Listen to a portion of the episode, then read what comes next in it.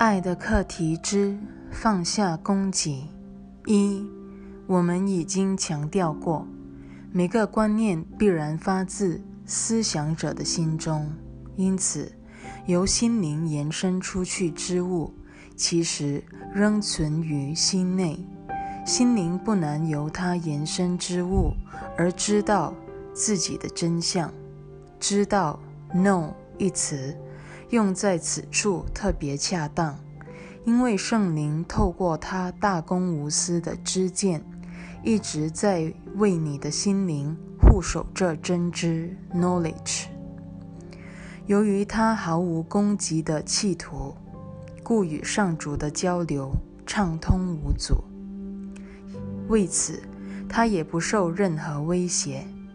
你那消逝上主的心灵同样不会受到染污，因为小我永远无法涉足其中。但你仍能透过小我而听、而教，且明白它的虚假不实。你一直都在说服自己，相信你并不是那个本来的你。你无法教别人自己尚未学会的事。但不论你教什么，因着你的分享，都会强化你对他的信念。你随时都在学习自己所教的每一个人生课题。二，为此之故，有待你去教的课题只有一个。如果你想要让自己免于冲突，你只能向圣灵学习。并且只教他的课程，你就是爱。否认这一点，你已把自己的本来面目改造成一个 你得随时提醒才会记得之物。我已说过，十字架的讯息是指教人爱，因为那是你的天性。这一刻可说是极其完美一致。因为爱的课程是始终如一的，你唯有教他，才可能学会。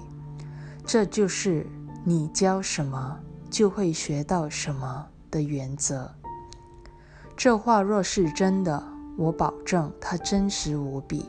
请留意，你所教的东西正在教你，不论你投射 （project） 或推恩 （extend） 什么。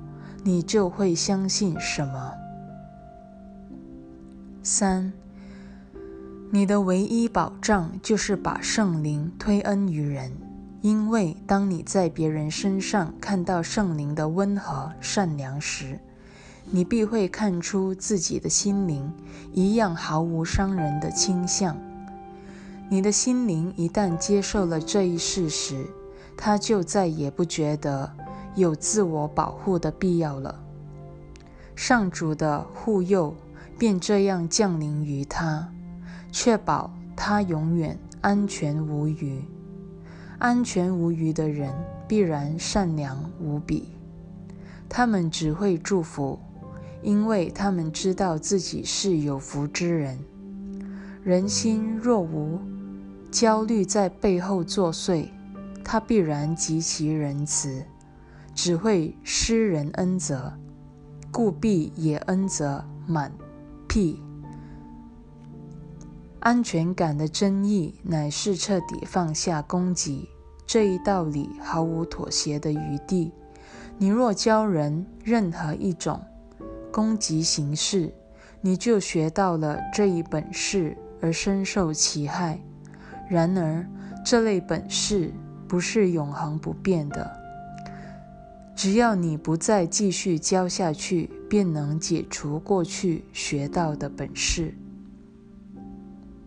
四，既然你不可能什么都不教，那么去教那些与小我相反的信念，你便得救了。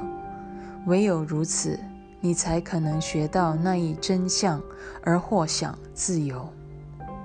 唯有别人从你身上学到那一信念。你才算保住了这一自由。唯一获享平安的方法，便是教人平安之道。只有在教人之际，你才敢确定自己真正学到了。